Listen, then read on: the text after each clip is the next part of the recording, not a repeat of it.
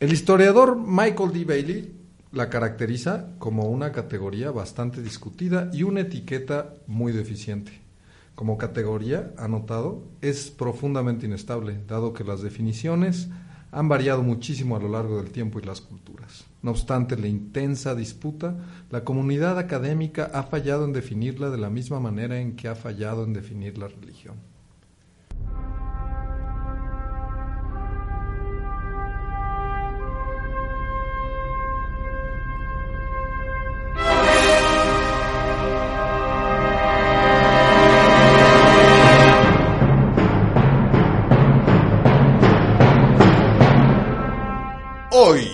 En monografías de la vacuidad,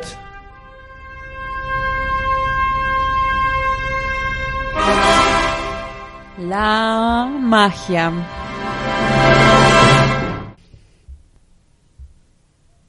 Hola. Eh, qué gusto estar aquí de nuevo con ustedes. como cada semana, porque Como la gente no semana. sabe que nos dejamos de ver un mes casi. Ay, no es cierto, No, fueron fue- dos semanas. No, fueron tres semanas. ¿Sí y es más, tres semanas? sí, Tres semanas tres de semanas. pandemia, que son como siete. de, Años pandémicos, de año digo, días, escolar. días son como pandémicos. siete semanas de septiembre, que es el, mes más largo, según yo. Es espantosamente largo el mes de septiembre. Banderas por todas partes, Migueles Hidalgos, horrible. Lo sufro cada año. Odia, Eh, odias yo soy a tu Juan Pablo patria. Ibarra, por cierto.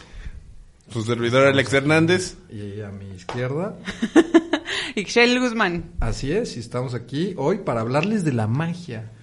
¿Por qué estamos aquí para hablar de la magia? Pues porque yo creo que ya es hora.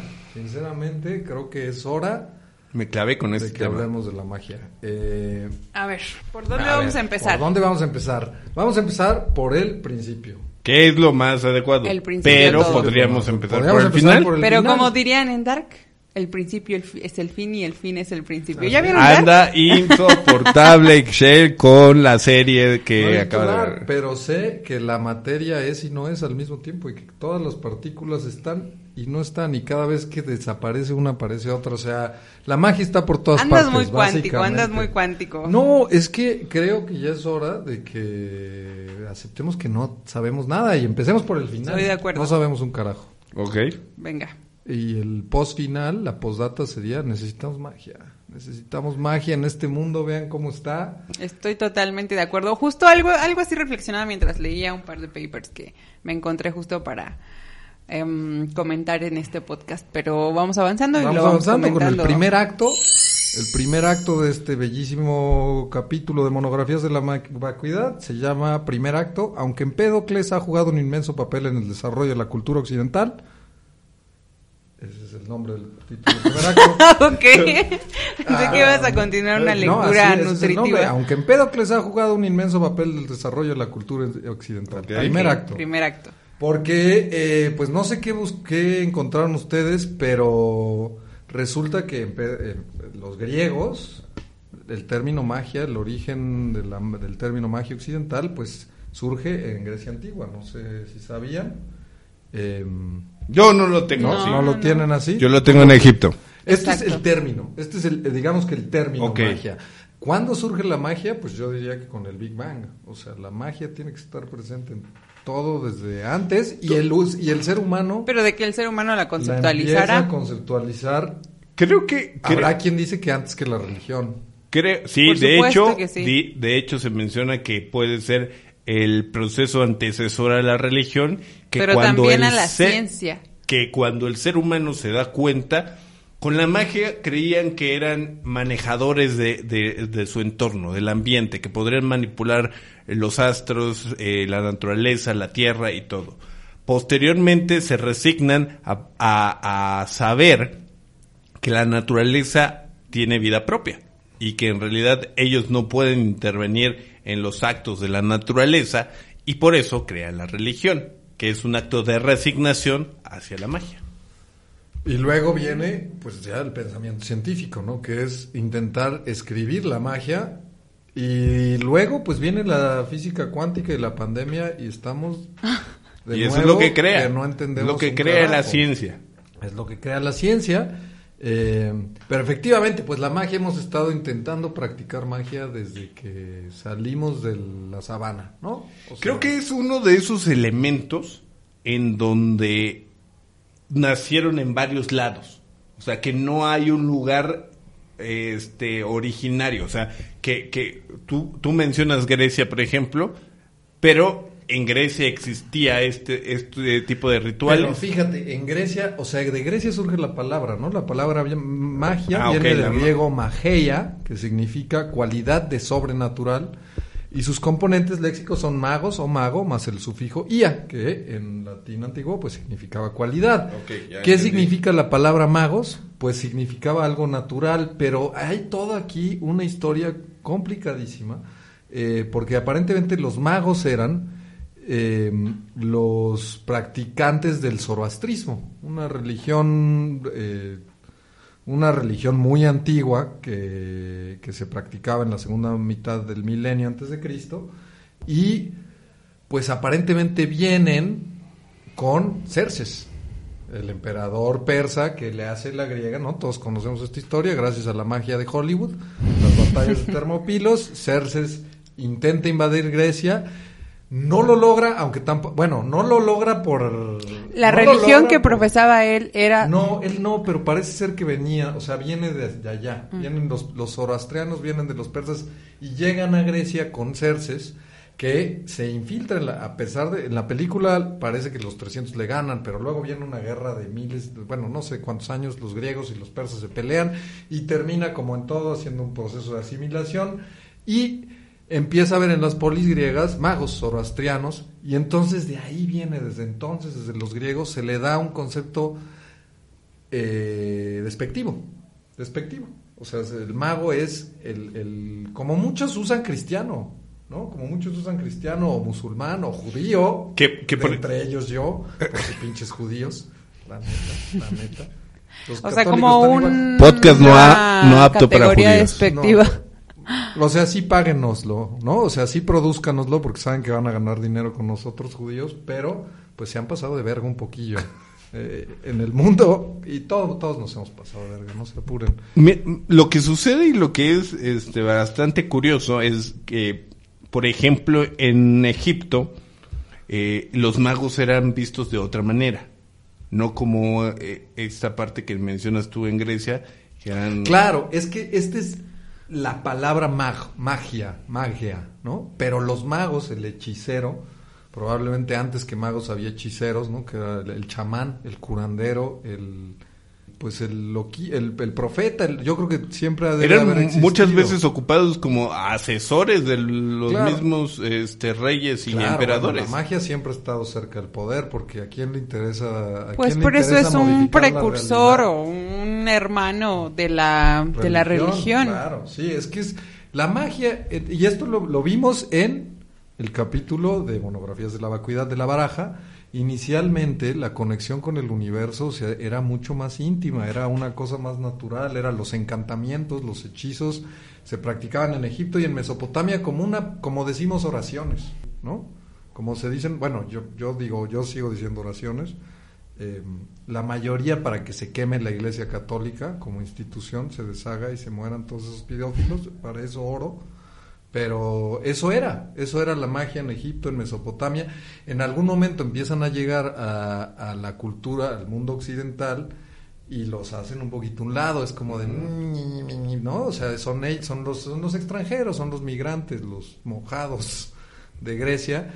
Y luego lo que está leyendo es que eh, cuando la, la, religión en Roma se mantiene esto, porque ya lo hemos dicho, es una premisa de monografías de la vacuidad, Roma es un, eran unos copiones, se mantiene esta idea de que el mago es malo y luego los cristianos católicos pues que llegan a decir a, decir a huevo Grecia es blanca racionalismo más política más poder apoderémonos de toda su filosofía hacen del mito griego se lo apoderan y hacen a un lado al hechicero. No solo porque les porque hacía razón a este mago a este viejo persa zoroastriano sino porque además a, quién le conviene eliminar el vínculo con el universo y la naturaleza más que a la Iglesia Católica. A Dios. A Dios, claro, a su Dios.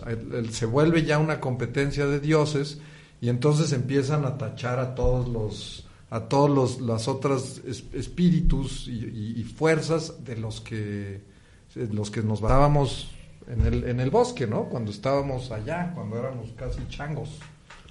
Algo así. Eh, ¿Tú, tú qué Pero tienes hay, sobre...? una, hay una diferencia. Estoy escuchando lo que dice Juanpa. Y es que eh, dos, bueno, dos, La verdad es que me da gusto. que alguien lo escuche tan atentamente como yo. Este, dos filólogos que, des- que dijeron que aunque ambos son, podríamos decirlo de alguna forma, hermanos, la magia y la religión, hay una diferencia importante. Que para la magia eh, es menos, la magia más bien es menos elaborada que la religión, porque esta involucra seres sobrenaturales, o sea, la religión involucra seres sobrenaturales, protectores que conceden ayuda, congregan regularmente a las personas. Dios. Ya, exactamente. O los dioses, cualquiera otra religión de la que se trate, ¿no? En el caso, por ejemplo, de las religiones mesoamericanas, de la, si le llamamos religión, de las creencias mesoamericanas, pues eran dioses los que se manejaban. El mago, por el contrario, ejerce un trato personal y esporádico. O sea, tú ibas a ver, por ejemplo, en el oráculo griego, tú personalmente ibas, ¿no? No sé si pueda ser equiparable a un mago, pero Pues, no, no, pero es que- es una religión per se, porque Mm. Eh, eh, y la última característica que ellos dan a la religión es que elabora una metafísica y un código moral.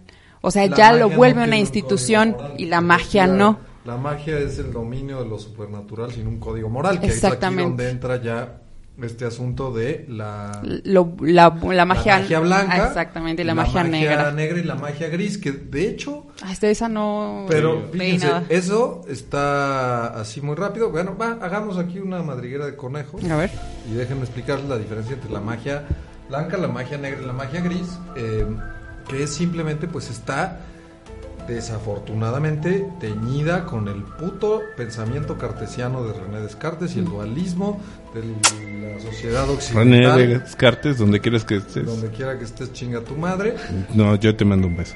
Pero realmente solo eh, no tiene nada que ver con la intención, con la, sí, con la malignidad o bondad de la magia, sino más bien con la, con la intención. La magia blanca es aquella que se hace. Para ti, para tu entorno. Es una, es una magia autogestiva, ¿no? Estás pidiendo cosas para ti. Puedes pedir cosas muy malas para ti, pero estás haciéndolas hacia ti. La magia negra es ya la que va hacia un tercero. Y puede no ser mala, puedes nada más estar pidiendo que esa persona tenga un mejor camino o se aleje de tu vida, pero esa es magia negra. O que se muera. ¿Eh?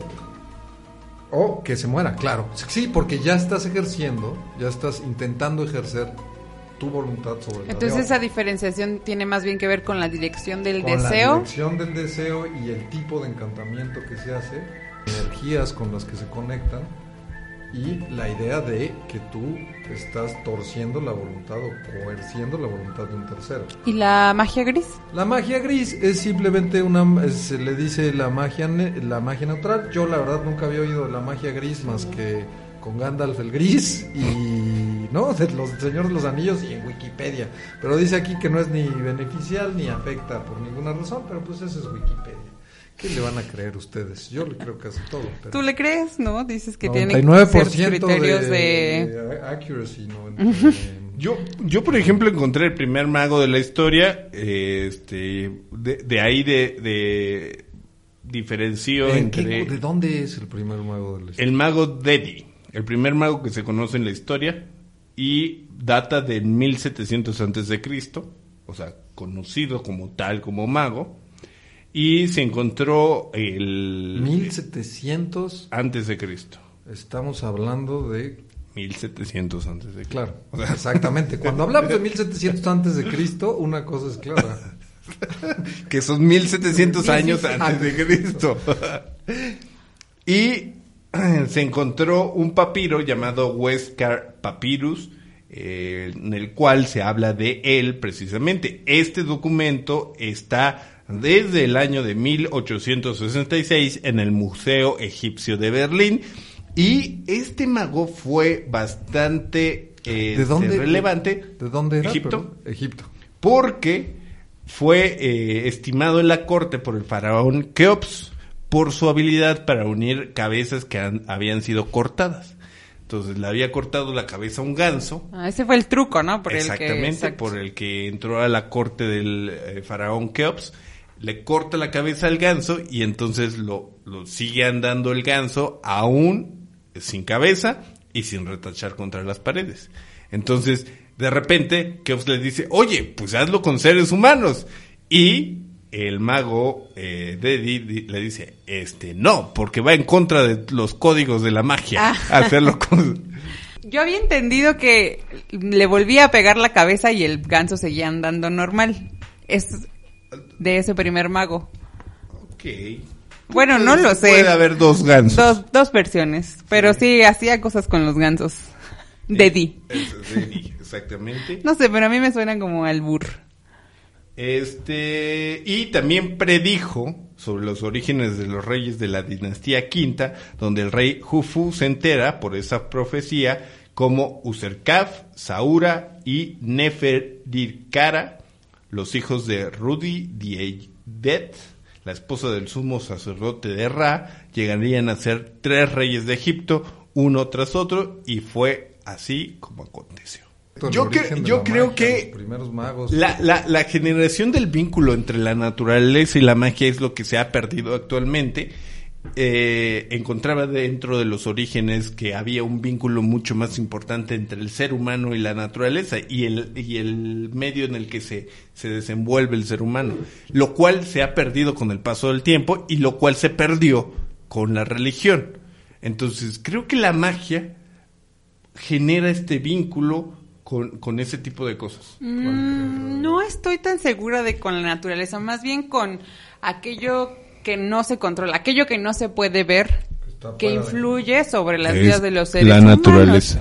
Sí podemos ver el aire, sí podemos Ah, no, ver- pero, pero n- normalmente le, generabas o, un vínculo con... El de los camotes está pasando.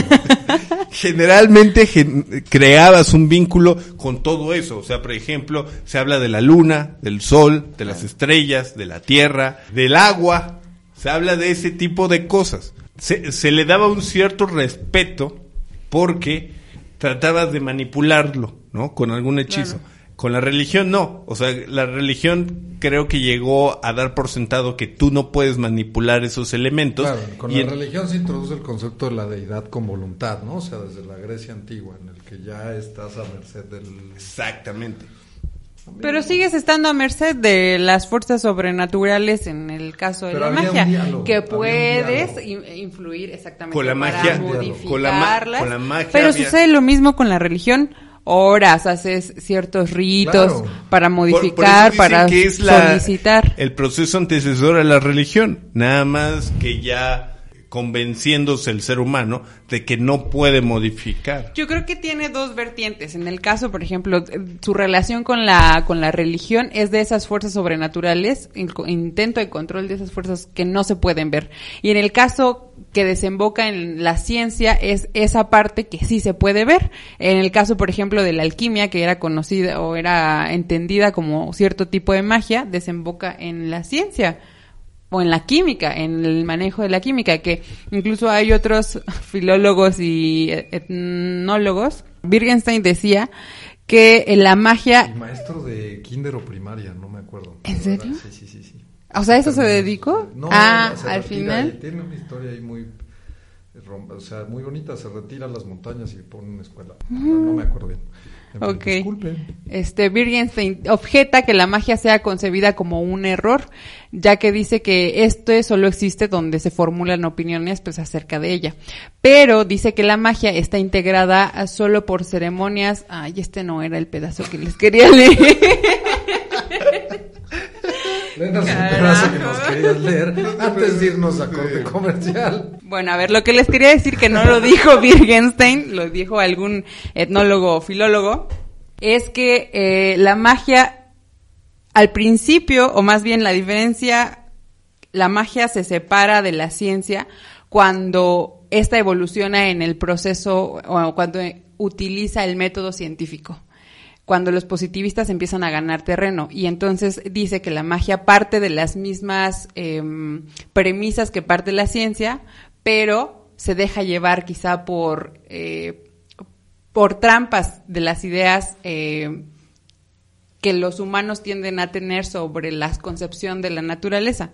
Y entonces se queda como un conocimiento poco terminado, poco redondeado. Y entonces cuando se aplica el, el método científico de prueba y error sobre las primeras concepciones, el conocimiento evoluciona y entonces se convierte en ciencia. Y ahí entonces ocurre esta posibilidad de ejercer control sobre ciertas cosas, no sobre todo, no sobre toda la naturaleza, ¿no? Pero por ejemplo, sobre los elementos químicos o físicos, es posible. A diferencia de la otra parte de la magia, que no se podía observar, que son estas fuerzas sobrenaturales, magia blanca, Que, magia que al final el factor común entre la magia, la religión y la ciencia es la creencia. Y los deseos. Yo creo, yo diría que los deseos, porque al final haces magia porque estás deseando modificar algo. Claro, sí, sí. O sea, siempre deseas una, crear algo. es- es el- el- la fuerza creativa, ¿no? Sería la que triunfa en las tres. Habrá religiones que no tanto, no lo sé. A algunas les gusta violar niños, por ejemplo. Hay religiones que no crean cosas tan bonitas, pero sí. Papa Juan la- Pablo II. por ejemplo. Em, pero, pero sí, y justo ahí, para terminar este, este, para conectar con el siguiente acto, que es el acto número 2, cuyo nombre les diré al regresar del corte comercial, eh, déjenme decirles que Iván Illich, el, eh, el educador, filósofo ruso que aboga por la desescolarización, eh, justo leí un artículo sobre, sobre la- los problemas de salud por los que está pasando el mundo, que, en donde citaban Iván Illich diciendo que uno de los problemas es que en algún momento el hombre se creyó separado, ¿no? La, poder controlar su salud, poder controlar su medio ambiente, se creyó separado del mundo y lejos de la naturaleza. Y, en- y dejó de estar en diálogo con esa, con su parte mágica o religiosa, él le llama, que es simplemente este decir yo no controlo esto, soy parte de un todo y, y soy un instrumento o un- una pieza nada más. En algún momento nos separamos de eso y eso tiene un efecto, y léalo, es un, es un escrito bellísimo eh, eh, sobre la salud de Iván Illich. Eh, eso tiene un efecto en el que nuestros cuerpos se volvieron cada vez más decrépitos, aunque más longevos, pues más decrépitos porque ya no hay plenitud, ¿no? Entonces, eh, nada, vámonos un corte comercial y regresamos con la importancia de la magia y por qué magiar. ¿Por qué magiar? Ese es el nombre del acto número 2. ¿Por qué Ok. magiar en estos días? Eh, y ahora tenemos un comercial de un patrocinador. Regresamos. regresamos.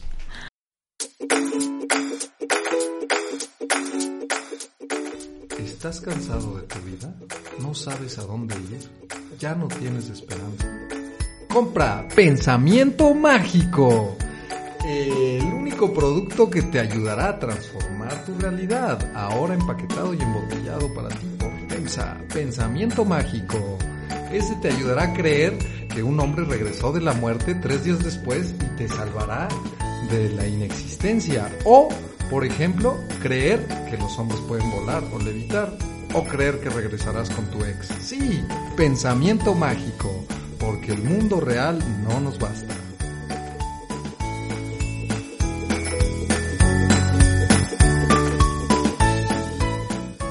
Buenas tardes, buenas noches, buenos días, como sea que nos estén escuchando. ¿Por qué? ¿Por qué generas un saludo como de programa matutino? No, buenas tardes, buenos No, días. bueno, buenas noches, sí. Es un programa matutino a todas horas. ¿Este es un programa matutino a todas horas? Tu saludo. Lo es. No. Pero también es un programa nocturno de día. Y es todo, es todo lo que quieras que sea, porque es un programa mágico. Es especialmente el día de hoy. Hablemos de el acto número dos, ¿por qué magiar? ¿Cuál es la importancia de la magia? ¿Por qué es importante? Ya hablamos cómo surge esta necesidad de explicarse el mundo, pero ¿qué nos trae? ¿Qué Hay- nos trae? Hay una separación entre esta parte mística y el entretenimiento. Es pregunta. Es una buena, es una excelente También, pregunta porque también. porque el mago, eh, el encantador, el chamán siempre tiene algo de pues de encantador, de, de, ¿sabes? De, De espectacular. de espectacular. Ese están hecho. Hay, hay una historia muy bonita en Radio Lab, eh, el episodio sobre los placebos, de un Me- curador. Me estás mencionando otros Otro podcast, podcasts pero es un super y podcast. la gente que está en ese podcast no nos menciona a nosotros. Algún día nos Algún Me- día me- nos mencionarán. me dijiste, me prometiste que Gon Gon Curiel Iba a estar tagueado, lo vamos a taguear. Lo no tagué. me acuerdo en qué. Sí, lo tagueaste. No, pero hay que taguear. Ahora hay que. ¿Yo lo tagué? No. yo lo Tú lo tagué. tagueaste. Pero ahora ya lo podemos taguear oficialmente porque adivinen qué. Ya tenemos- Monogra Believers. ¿O cuál era el otro? Monogra Lovers, ¿no? Monogra Lovers. No, Ah, entonces el mío es Lover. El mío era los Bakui fans. Los Bakui fans. No, lo ah, tuyo- Monogra fans. Monogra fans era el mío. El tuyo es Monogra Monogra Livers. y Monogra Lovers. Hay que hacerle esa primera encuesta. Hay que hacer esa primera encuesta, ya la podemos hacer así como taguear a Ya, ¿cómo nos encontramos en Instagram? Como monografías de la vacuidad. Arroba Arroba monografías de la vo- arroba vacuidad. monografías de la Después, vacuidad. en Después el de mariachi, 20 capítulos. prometiste Hashtag, que ese, bueno. esa semana Dos iba a ser salir. Dos Después, en el de la BUR, dijiste, esta semana sí sale. Tengo, tengo dos meses de- Como yo llegué dos meses antes a este mundo, tengo, tengo colchón. Pero ya está Instagram. Síganos, por favor. Y vámonos a nuestro Again. acto número dos, ¿por qué magiar? Y estábamos hablando de algo, ah, de esta historia del curandero eh, de una tribu eh, indígena americana, norteamericana, que se mete a estudiar curandería porque dice, yo voy a comprobar que esto es una charlatanería, hace todo su, ¿no? Lo vuelve, lo inician y dicen, ok, pues ahora sí te vas a, vas a hacer dar tu primera sesión chamánica, Eh, hay una niña que está enferma, ¿no? O sea, alguien fue a la tribu a aprender. No, él, él es un es un es un indígena americano Ah. que decía esto es, pues, estas son mamadas, estas son De- mamadas". decía eso de sus propias de, creencias. sus prop- de, la- de los chamanes, decía no puede ser. Él se mete a estudiar, eh, ahorita les digo el nombre. Se mete a estudiar, estudia, hacen su iniciación, le dicen va, te toca, pues vas al ruedo y, y justo antes el chamán mayor lo llama, así se llama oficialmente el chamán, no, realmente no.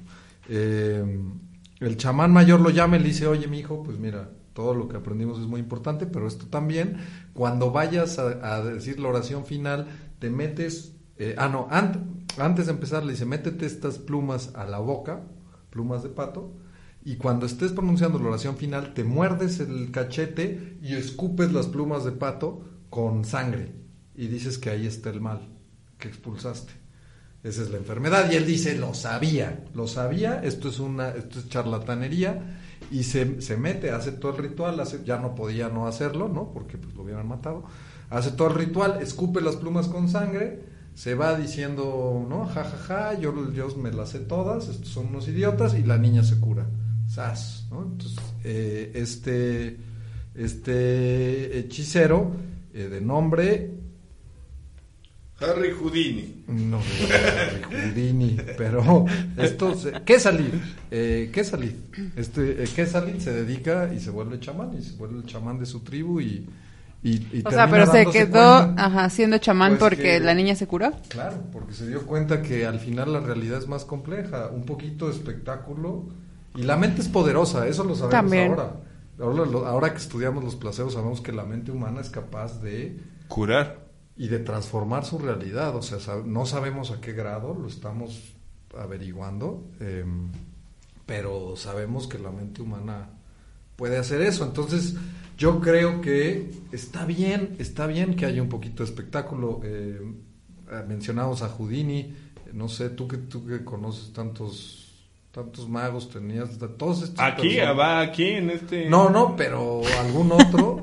No, pero Juan Pablo siempre quiere modificar el- No, no estoy modificando. Vale nada. Pero ¿quién es tu mago favorito Mira, yo no conocía de magos? Este, mucho de magos y me puse a, a A buscar, investigar. y vamos a hablar de eso Houdini, eh, de hecho, Harry Houdini tenía un dicho que él podía ver eh, cualquier truco de magia tres veces y con solo verlo tres veces podía saber el secreto. ¿Qué era? ¿Sí? Saber el secreto. Hubo un solo mago con el que no pudo hacer esto. Y ese mago era... Era- guardan silencio, cuando no saben algo, Alex puede editar el silencio. Eh. Era Divernon. ¿Qué? Diver. ¿Diver? Divernon. Ah. Divernon era este eh, mago que pudo engañar a Houdini y se le cataloga como el único mago que pudo.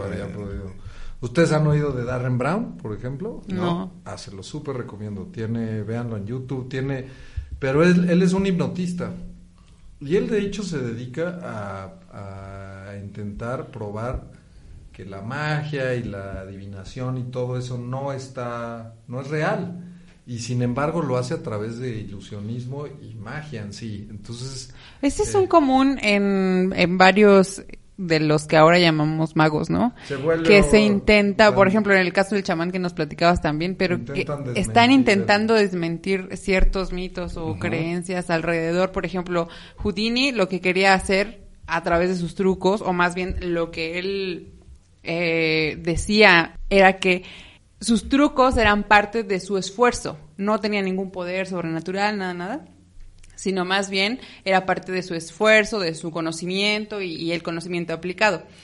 Y decía que todos estos espiritistas, mediums, eran una charlatanería. Entonces, por ejemplo, lo del chamán, que dice si, ¿cómo se llama el que nos estabas recomendando Eh, ahorita? Oh, ya cerré mi página. Quicket, quick, quick, y, y Quicketl, eh, regresen el podcast y escúchenlo, perdón, ahorita les digo. Bueno, es un común que No. quieran, este, sí, que quieran desmontar ciertos mitos, pero ellos terminan siendo otro mito, ¿no?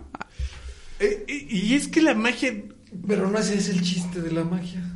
Es que es por eso te digo, por eso te digo, o sea, no, no, no- hay una diferencia entre este misticismo de la magia, de los hechiceros, de, de, de, de- es más, de la hechicería y de la magia.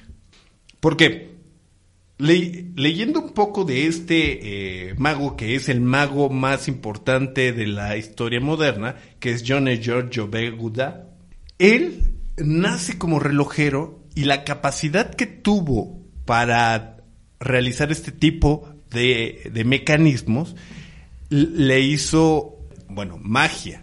En realidad eran trucos. Él, por ejemplo, hacía mecanismos capaces de generar autómatas. Hacían robots que ante el, el espectador creían que eran piezas metálicas, pero que cobraban vida un árbol que hacía florecer naranjas, pero todo era una un, un- proceso mecánico. Entonces, en ese momento ponía un, es uno de sus grandes trucos. De hecho, es replicado en el de, de sus trucos se basaron para hacer la película del ilusionista con Edward Norton. Este hace crea un árbol de un naranjo, un pequeño naranjo y entonces dice unas palabras mágicas y nacen naranjas.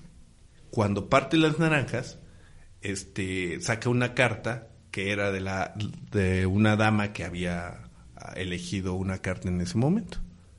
Entonces, era todo un truco. De hecho, tiene Y, suena, una- y por eso se llaman trucos, a los trucos de los Exacto. magos. Y, y- y no sé si se dieron cuenta que, perdón que te interrumpí, pero lo fácil que, cambiamos de, de la magia esta ritualística, hechicería, a la magia del espectáculo Sí. Claro. y lo conectadas que están. Eh, perdón, termina y... y- y- Hay, hay, una, hay un logro que, que el, el- el imperio francés de Napoleón III le lo manda a llamar y le dice, ¿sabes qué? Necesito que vayas a Argelia porque las colonias eh, de Argelia se están rebelando porque encontraron a un par de magos y quiero que tú hagas magia mejor. Que digan, que te tengan miedo.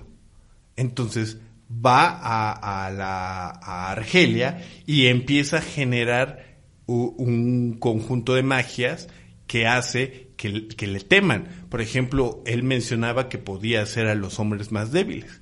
Entonces le decía a, cualquier persona que estuviera dentro de la audiencia, ¿sabe qué?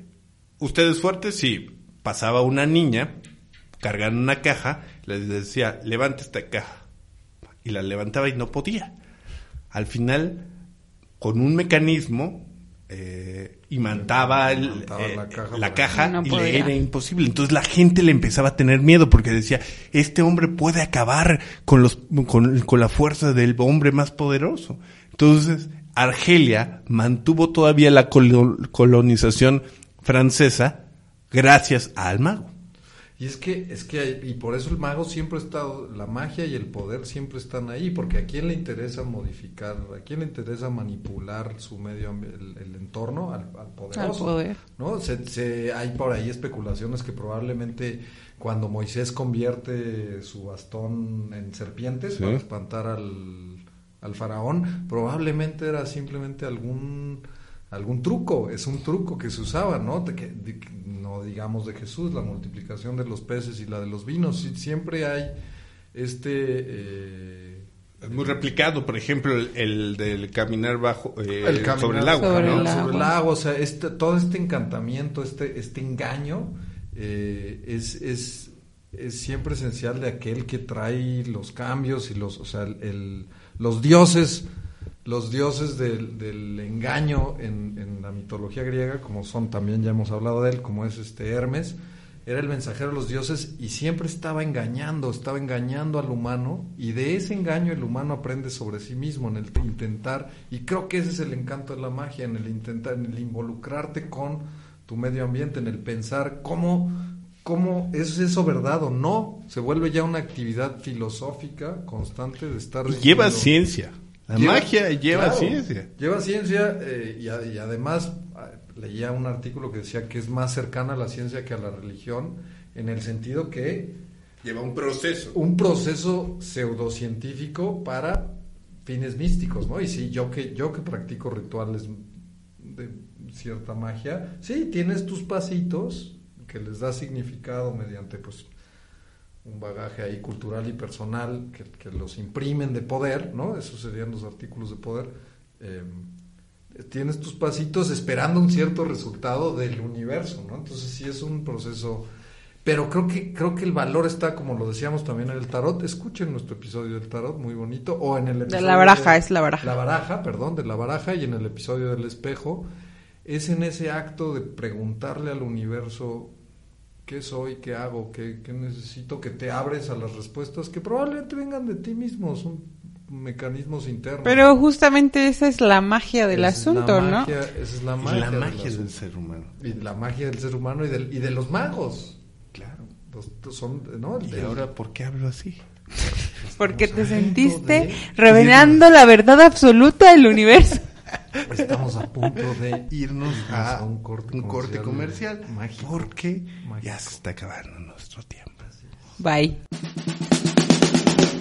Magic Book, el primer libro que te enseña paso a paso trucos de magia verdaderamente útiles. Olvídate de Houdini, David Copperfield, Chris Angel. Eso, eso es pura ilusión. Aprende los mejores trucos de magia con el Magic Book. Capítulo 69. Desaparición. Ideal para padres ausentes. Capítulo 2. Hechizos de protección más útiles que el cubrebocas de Goku que traes para el COVID-19. O el capítulo 166. Amarres, mejor conocidos como las bendiciones. Para el contrahechizo, vaya al capítulo 69. Magic Book, ideal para su vida diaria.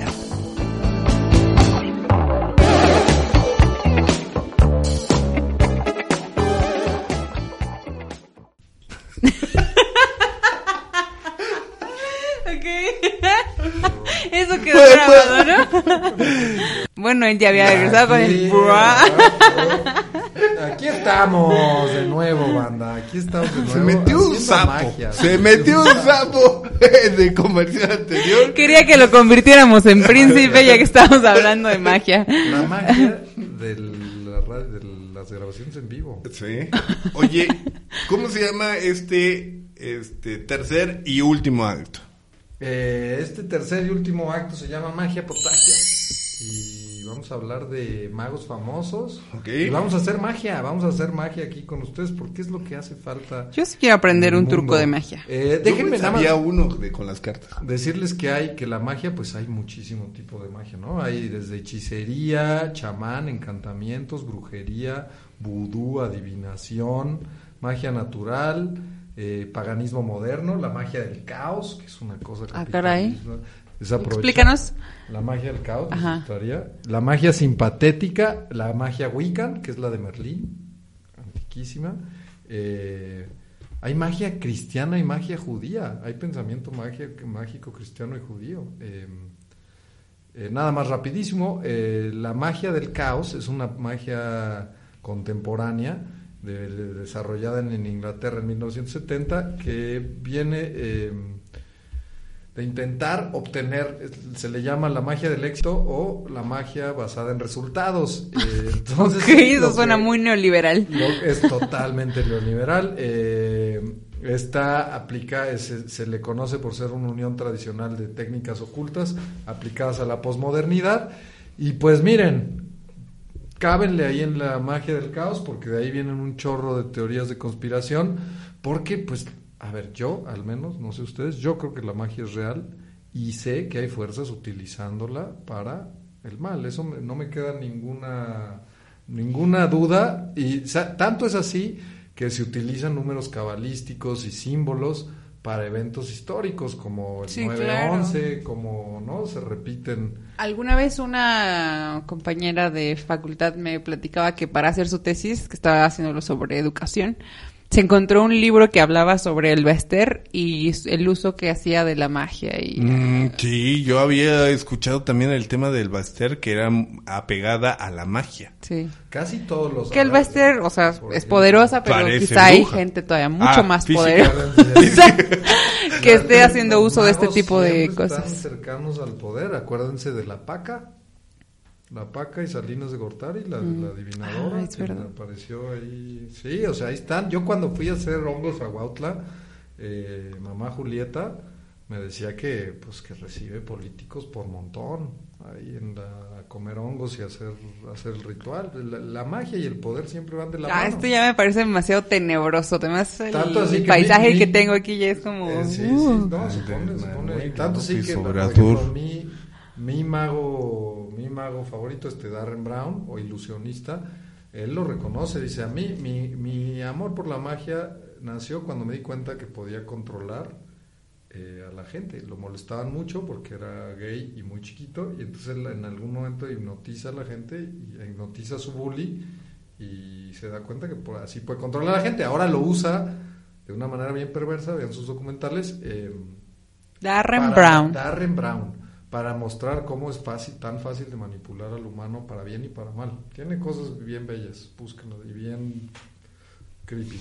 Eh, Mi ¿tú, magui- qué, tú qué magos? Mi qué mago magos? preferido, el maguito Sonrex. La verdad es que... Es un gran mago, es un gran mago. Mira que te vuelve flaco, de flaco a gordo. No, eh, nada. mira, mira, en chinga. Y también es capaz de hacer trucos de desaparición. Le tiene que ayudar su asistente COVID, pero a todos los gordos los desaparece. Qué mal Ah, chiste, qué chiste tan perverso. ¿Cuál perverso? Perverso. Perverso el maguito y Sonrix. Coca-Cola y FEMSA que nos están encajando azúcares por la garganta como ¿Habían escuchado de Jasper Maskelyne? nunca. No, Maskelyne, tal vez porque no lo pronuncié bien. Tal vez. tampoco. Jasper que tenías ¿No? un excelente. No, pues no, no sabemos. Ok. Bueno, pues este es un ilusionista catalogado como el mago de la guerra. ¿Por qué? Porque estuvo en la Segunda Guerra Mundial. Y fue uno de los que, gracias a él, se ganó una batalla contra los alemanes. Pues, haz. Eso Les está explico. demasiado. A ver, ¿está Le- comprobado? O sea, ¿dudas de mis fuentes, Ixchel Guzmán? Sí. Sí. Cuando estalla la, la guerra, se alista en el ejército siendo eh, destinado al Real Cuerpo de Ingenieros. En cuanto a su participación en la contienda bélica comienza en Egipto, posteriormente logra incorporarse a la A Force dedicada al contraespionaje y comanda por eh, y comandada por el general Archibald Wavell. Integrado en ella, se eh, atribuye haber protegido el puerto de Alejandría de los bombardeos aéreos por el método de construir toda una ciudad falsa en la bahía de Mariut para engañar a los pilotos alemanes. Posteriormente, eh, también protege el canal de Suez cuando utiliza eh, las propias luces reflectoras del canal reforzadas por espejos estroboscópicos giratorios para confundir a los pilotos alemanes y, evitar el bombardeo. Pero su hazaña más grande es, sin lugar a dudas, en la batalla de El Alamein, creando la ilusión de un ejército falso que atacaría a los nazis desde el sur, confundiéndolos sobre la verdadera estrategia aliada eh, consistía en atacar por el norte. Se construyeron carros de combate, barracones, depósitos de agua, incluso una vía de tren y un oleoducto falso. Se emitían señales de radio falsas para confundir a los alemanes que efectivamente desplazaron buena parte de sus tropas para evitar el supuesto ataque, facilitando así la victoria aliada en contra de los alemanes.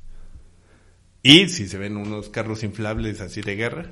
O sea que más bien utilizó trucos. Trucos. Para confundir al enemigo. Y como tú bien lo decías, eh, muchos detractores del gran, el del gran Jasper dice que todos sus hazañas son como muy, este, vanagloriadas porque se encuentran en su autobiografía, pero eso no quiere decir que un ser humano mienta sobre sí mismo. Jamás, eso nunca, la vanidad jamás lo permitiría. Los eh, archivos secretos franceses de las hazañas de Jasper se van a ver hasta el 2046. A ver, ¿cómo otra vez? Son archivos secretos. No se pueden o destapar sea, que Francia eh, corrobore que Jasper les ayudó podrá ser hasta el 2046. Ah, información, uh, Está clasificada. Pero por mientras Jasper y John John Jobert Juda, cada vez lo pronuncio mejor y me encanta mi francés, son mis magos. Creo que este mago, bueno, mago Buda, que más bien era un ingeniero, ¿no? Era sí, un era un ingeniero, exactamente. Este, ah, tiene una aparición en un par de películas por ahí que no recuerdo. Es uno de los ilusionistas más famosos, entonces aparece en varias... En no, pero sus, sus creaciones son mencionadas en un par de películas. Sí, sí, en El Ilusionista, el, e, ese naranjo aparece en El Ilusionista. El naranjo. Sí, el naranjo. Mm, bueno, investigaré de las otras dos porque no tiene nada que ver con trucos. Bueno, sí tiene. Les voy a investigar. Esa película es buenísima, pero no recuerdo. Vamos con la caja mágica. Un par, no, un par de magos, de, magas. a ver, para. Por ejemplo, se está acabando esta chingadera. ¿Habían oído hablar de Magic Baby Ning? No. Ah, pues Magic Baby Ning, quien además nació en el 16 de octubre, o sea que es mi tocaya de cumpleaños, es una... de cumpleaños. Es una eh, autora nominada al Premio de Literatura de Singapur y ganadora del premio de mejor ficción de Epigram en 2016, quien también es un ilusionista y escapista. Paréntesis rápido, se dice que se encuentran este teorías sobre la magia en libros como eh, de autores como Dante Alighieri, Edgar Allan Poe. Pues que esta no sé si sea maga, pero una hechicera famosísima, Mariela Bo, la reina del vudú. ¿Eh? No. Hermione, que se puede ir por un tubo. María Lobo, déjenme platicarles un poquito María Lobo, la reina del vudú en Nueva Orleans, que el vudú es, ah, esta, es espiritismo haitiano mezclado con prácticas espiritistas cristianas y se, pues que hay una mezcla bastante sincrética es, es bellísimo es bellísimo y tiene su parte bien perversa y no pero María Lobo era una peluquera era peluquera era adivinadora leía la fortuna y pues parte de su gran poder era que escuchaba los era peluquera de políticos y, representantes y escuchaba pues todos los chismes de primera mano. Entonces le se la sabía a todo mundo entre la peluquería y sus consultas de adivinación le guardaba secretos a todo mundo. Entonces su poder era enorme y de ahí venía también su poder de adivinación porque ella escuchaba y le leía a la gente. Eh, es, pues nada sin duda yo creo que es mi, mi hechicera favorita. Y de nuevo, ¿no? Tienes esta parte de, engaño, encantamiento, que viene siendo un poder sobrenatural al final, poder, poder hacerle creer algo a alguien. Creo que es un poder Eh, Eso creo que ya va más allá. Es manipular las voluntades de las personas que están a tu alrededor. Poder. Y eso es un Ah, poder, otro mago, otro de mis magos favoritos. Jolopo. José López Portillo, un mago. ¿Por qué de le des. Pues porque, mira todo lo que hicieron haciendo nada. El poder, nadie hace Eso magia con triste. el PRI. Nadie hace magia como el PRI. Pero estamos llegando al final y les traigo una cajita mágica. Y Muéstranos. gracias a todos los que nos... Todavía no agradezcas, Alejandro. Nos falta no presenciar un vamos truco a hacer, de magia. Vamos a hacer un poco de magia. Ok. Salió Salió volando una mano. mano. Ay, fuck, pero no tenemos encendedor. Si, ten- si tenemos... ¿Tienes encendedor? Sí, a huevo. Presiento que aquí va a ocurrir Una explosión. Vamos a hacer una magia. un gran tapete. tragedia. A ver, recordemos que la magia, la magia tiene muchos elementos. Tiene el encantamiento, tiene eh, la hechicería. Yo sé que ustedes no... Yo, Ustedes no lo pueden ver. yo sé que ustedes. Ya lo pueden ver en Monografías de la Vacuidad, en el Instagram oficial de Monografías de la Vacuidad, pero lo que Juan Pablo está haciendo en este momento es un... Un pequeño altar para practicar algo de magia. Va a ser magia, hay un cuchillo, hay Hay unas ligas, ¿por qué hay un... unas ligas en las velas? Hay ¿Eh? un león con alas, hay un batimóvil, ahí está la Virgen de Fátima, hay una vela, hay Una unas vela. pulseras, hay un pañolete, hay unas alas de mariposa. Debiste de ser De un mariposa. asesino. Eso, eh, El- el asesinaste o man- una mariposa. La encontré, la encontré. Eh, encontramos un tiburón Un tiburón. y Mis un... anillos de poder. Los y anillos de poder. Mi capita de guerrero jaguar para simbolizar la mediación entre la noche y el día. Lo peor es que lo dijo en un tono tan white sin cat. Lo, lo acaba de decir en un tono tan white sin cat. Y él, acuerden que la magia está hecha por el hechicero, los encantamientos y los amuletos. Claro, aquí tenemos un amuleto y el amuleto más grande de todos, Un cubrebocas. el fetiche que intenta protegernos de los peligros de la de la pandemia. Oh, perdón. Estaba muy clavada, Ixchel, ¿eh? Estaba clavada, clavada. y yo soy feliz. Y déjenme decirles que en el mundo mágico ¿Por qué las pulseras sobre la vela? Que para representar el vínculo El vínculo amoroso son, son ligas de un amante. Sobre mi vela de mi vela de primer bautismo, de primer bautismo, porque me han bautizado muchas veces. Y yo no sé si ustedes saben, pero se rumora que el metal atraviesa todas las dimensiones. Entonces, una forma de protegerse es simplemente cortar la mala vibra a tu alrededor.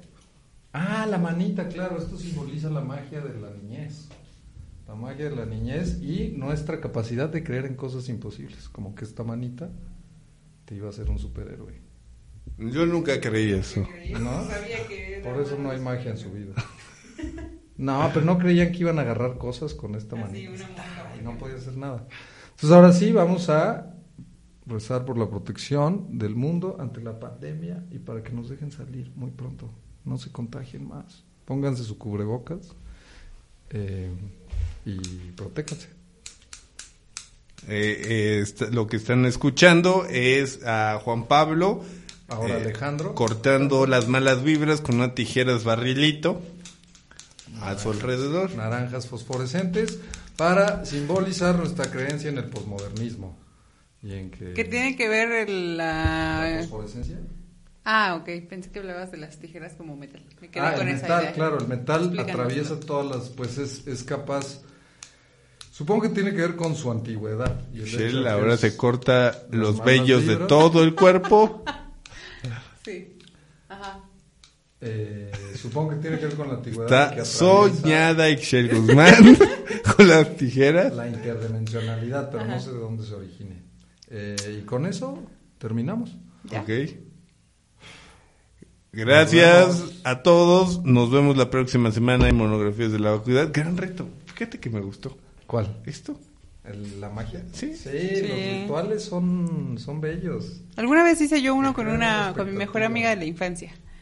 Nuestra amistad terminó, pero No sé. Ok. Quizá no le puse la suficiente eh, fe. Estoy empezando a creer en la magia y tú me rompes esa pero fue ilusión. porque no le puse las no me lo tomé en serio. Nos vemos la próxima semana en Monografías de la Vacuidad. Ya pueden ir a Instagram y ver el, el perfil oficial de Monografías de la Vacuidad. Arroba monografías de la vacuidad. Arroba Monografías Hashtag de la Vacuidad. vacuas. Se despide Alex Hernández. Ixchel Guzmán. Y Juan Pablo Ibarra Farías. Hasta Hasta la próxima.